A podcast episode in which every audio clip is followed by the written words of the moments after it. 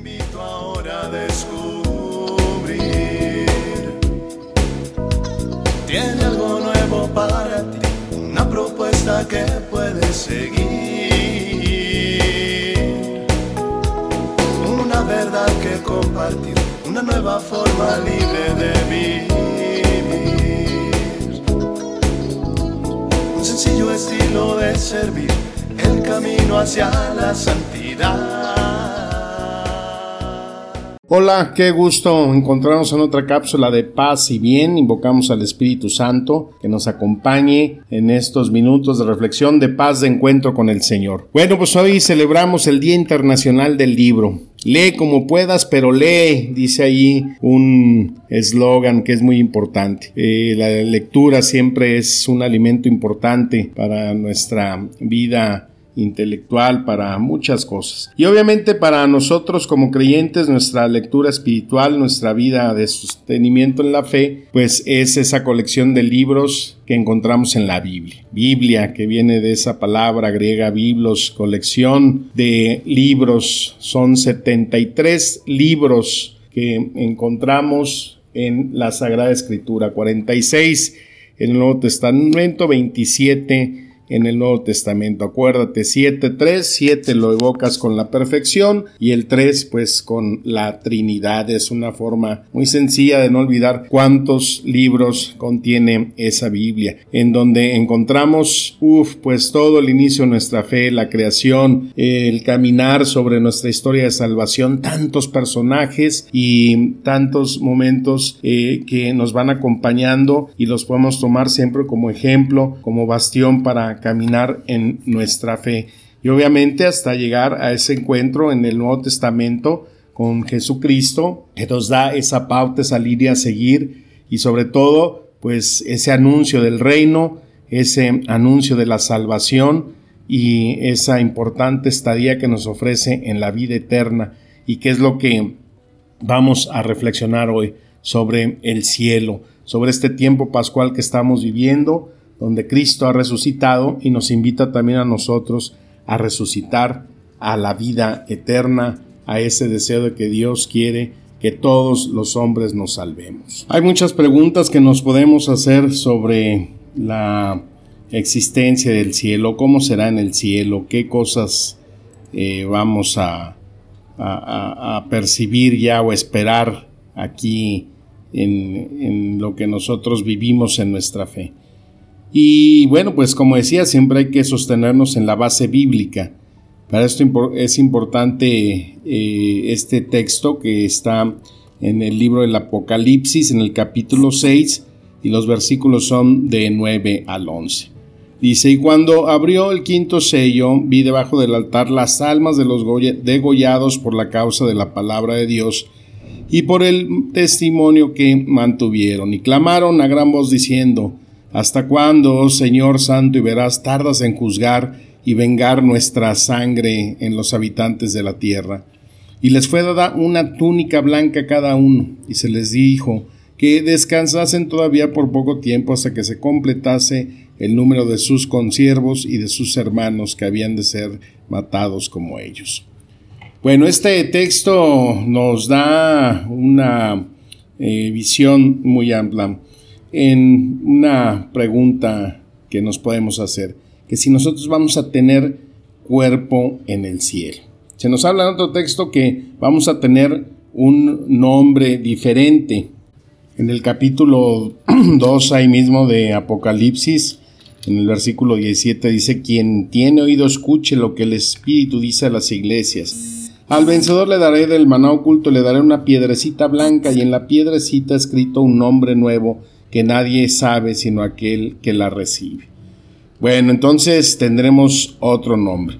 ¿Tendremos eh, cuerpo o no tendremos cuerpo? Bueno, pues este texto que eh, vimos en el capítulo 6 nos habla de que a estos eh, mártires, a estos se les dio una túnica blanca a cada uno. O sea, pues si no tienes cuerpo, ¿para qué quieres túnica, no? No es una bata como esa que nos dan en los hospitales, ¿no? Que nos dejan media nacha volando porque nunca nos cierran. A mí jamás me ha cerrado una batita de esas cuando he tenido que usarla para cualquier cosa del doctor.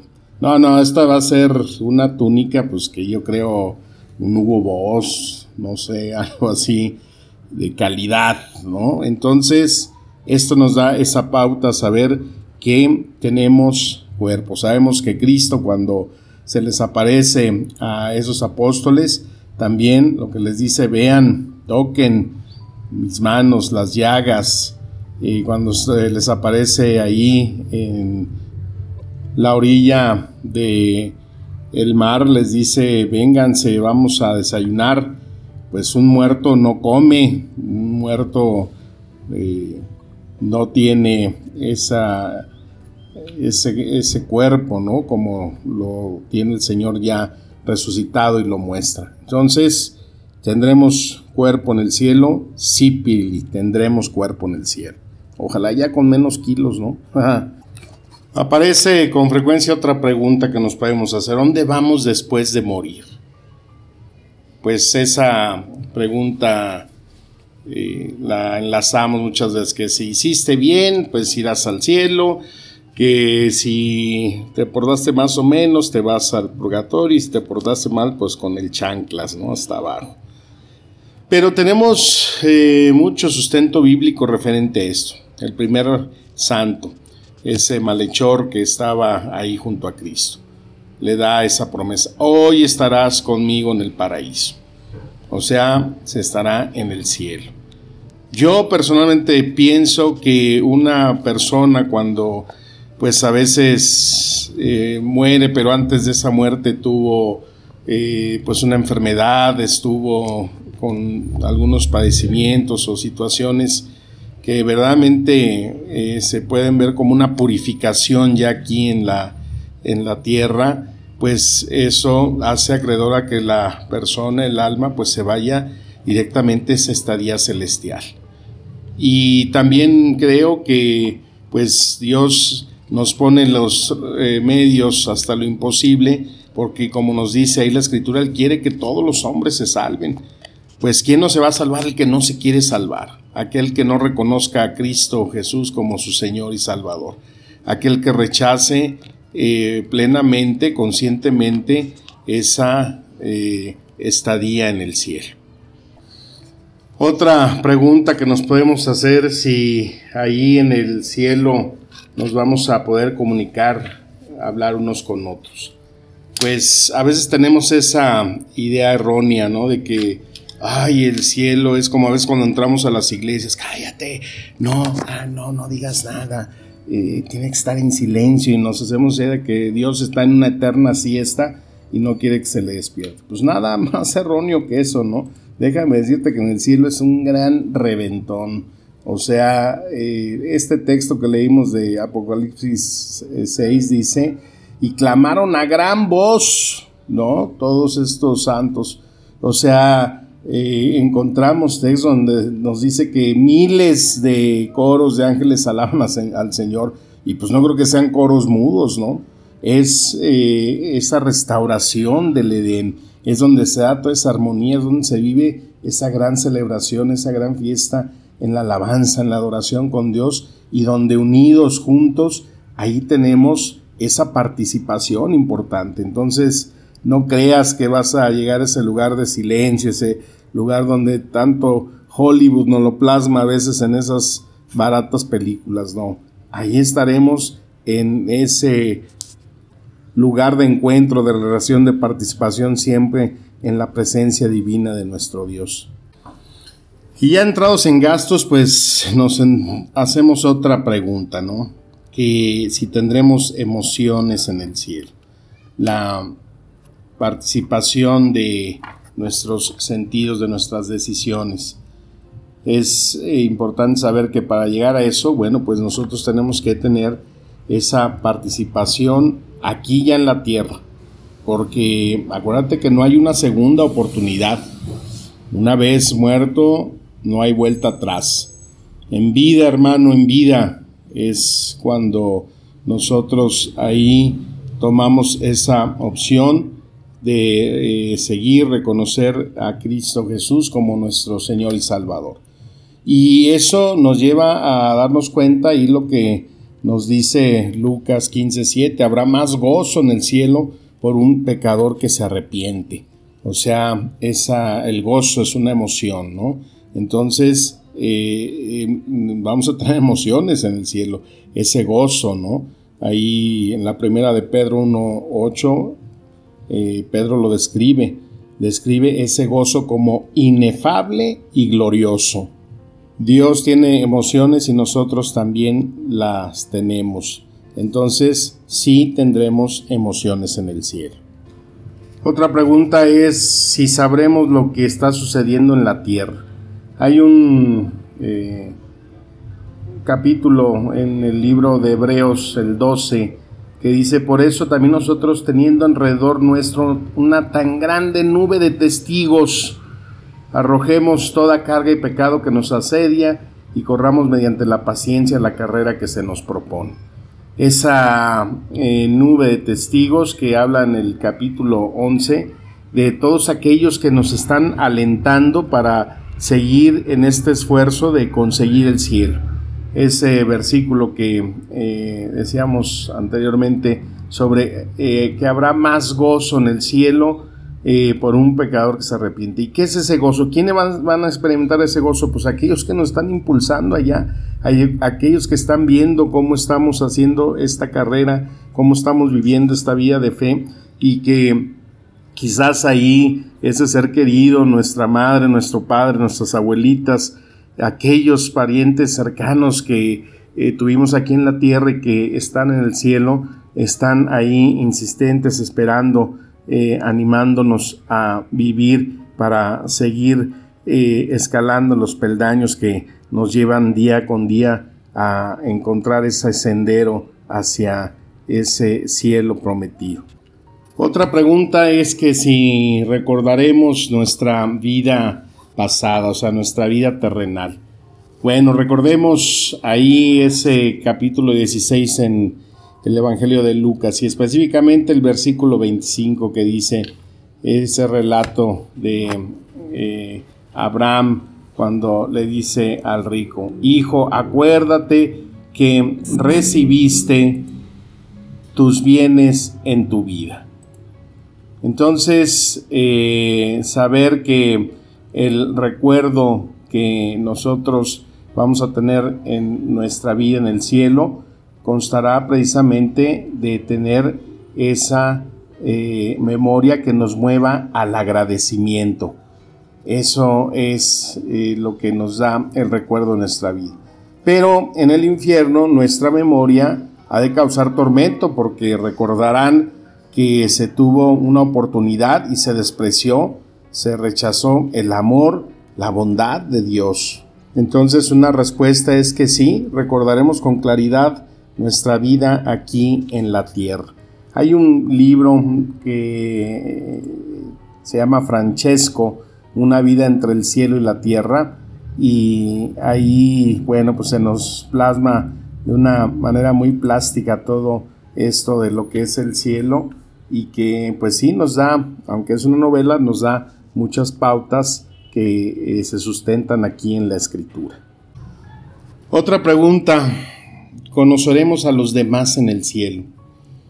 Y yo me imagino, ¿no? Que nos podemos encontrar gente que nunca pensáramos, tú llegaste al cielo, o que quizás nos la hagan a nosotros, ¿no? ¿Cómo llegaste, oye?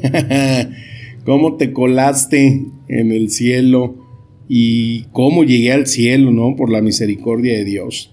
Ahí en Mateo 8:11, eh, Cristo dijo, y les digo que vendrán muchos del oriente y del occidente y se sentarán con Abraham, con Isaac y con Jacob en el reino de los cielos. Ya les he dicho en otras cápsulas que, híjole, yo espero ese momento, ¿no? De poderme encontrar con muchos de estos personajes, con muchas de estas personalidades de la Biblia. Y en especial, pues ese Abraham, ¿no? Híjole, ¿qué sintió cuando el Señor le pidió, pues que eh, sacrificara a su hijo. Eh, ¿Qué sintió al dejar toda su parentela, su familia? Encontrarme con muchos que les quiero hacer preguntas. Imagínate preguntarle a David qué sintió, cómo fue esa adrenalina cuando vio al gigantón del Goliat y es donde esa fuerza que emanó para poderlo derribar. Entonces, pues sí, hemos de conocer a los demás en esa estadía que compartiremos en el cielo, en la eternidad. Algo en lo que me gustaría redundar es precisamente en todo eso que se nos enfoca en películas, en libros, en lo que pensamos quizás de que el cielo pueda ser un lugar aburrido, un lugar donde pues simplemente se está en una estadía o no sé. Y por otro lado, donde el infierno pues siempre se nos pone como el gozo, como aquello que el demonio utiliza para seducirnos y decir que el infierno pues es el lugar eh, donde se encuentra la felicidad, donde la droga, el alcohol, la pornografía, como se nos presenta en el mundo, es lo atractivo y que eh, pues el cielo siempre es ese lugar de parsimonia, de aburrimiento. Pero nada más falso que esto, ¿no? Es una fake news del tamaño del infierno. Yo he escuchado a jóvenes, ¿no? Que dicen, ah, hombre, pues ahí el infierno es eh, la mera fiesta, la mera vida. Y la verdad, pues yo nunca le he encontrado sentido a esto. Hoy el infierno está de moda porque quizás los que pensamos y queremos ir al cielo no invitamos a los demás a que vengan con nosotros. Por eso yo a través de esta cápsula, de esta grabación, te invito a que te unas a este deseo de participar de ser un ciudadano del cielo. Y es que quizás no invitamos porque no conocemos mucho del cielo. No es como decir, oye, oye, hay un restaurante buenísimo y te preguntan, ¿y dónde está? Pues no sé bien, es una avenida grande. Bueno, ¿y qué venden? Pues no sé, me han dicho que el menú está bueno. Y no damos una referencia eficaz y motivadora que verdaderamente despierte en los demás el interés. Por eso la intención de esta cápsula de eh, dar pues pautas sobre lo que significa el cielo en una vida de cristianos. La descripción que tenemos del cielo es en Apocalipsis 21 que nos da esa visión de la Nueva Jerusalén. Dice que es de 2.220 kilómetros por 2.220 kilómetros por 2.220 kilómetros. O sea, de largo, de alto y de ancho tiene esa medida. Es un cubo la eh, Nueva Jerusalén. Es la descripción que nos da ahí y que, bueno, pues todavía de esa manera es como se nos describe la, presencia, la estadía celestial. Entonces, la pregunta es, ¿quién estará en el cielo? Bueno, pues Romanos 19 nos da una respuesta. Si confiesas con tu boca que Jesús es el Señor y creyeres en tu corazón que Dios le levantó de los muertos, serás salvo. Es lo que también se extiende en el versículo 13, porque todo aquel que invocar el nombre del Señor será salvo, gloria a Dios, aleluya. Y esto pues nos da esa pauta para buscar en ese esfuerzo cotidiano, pero sobre todo en ese crecimiento, en el amor y en el agradecimiento a aquel que nos da siempre su deseo y su promesa que quiere que todos seamos salvos. ¿Qué nos dice el Espíritu Santo en este momento? ¿Qué nos dice en este tiempo pascual, en este tiempo de resurrección? Es algo que tenemos que estar meditando y que en esa próxima fiesta del Pentecostés, pues la podemos experimentar con gozo, siempre alabando y bendiciendo a nuestro Señor. Que las palabras nos sigan administrando espíritu y vida y vida eterna para que con gozo bendigamos y alabemos aquel que en su misericordia nos da siempre esa provisión de la fe. Te mando un fuerte abrazo, como siempre, mi deseo de paz y bien. Amén.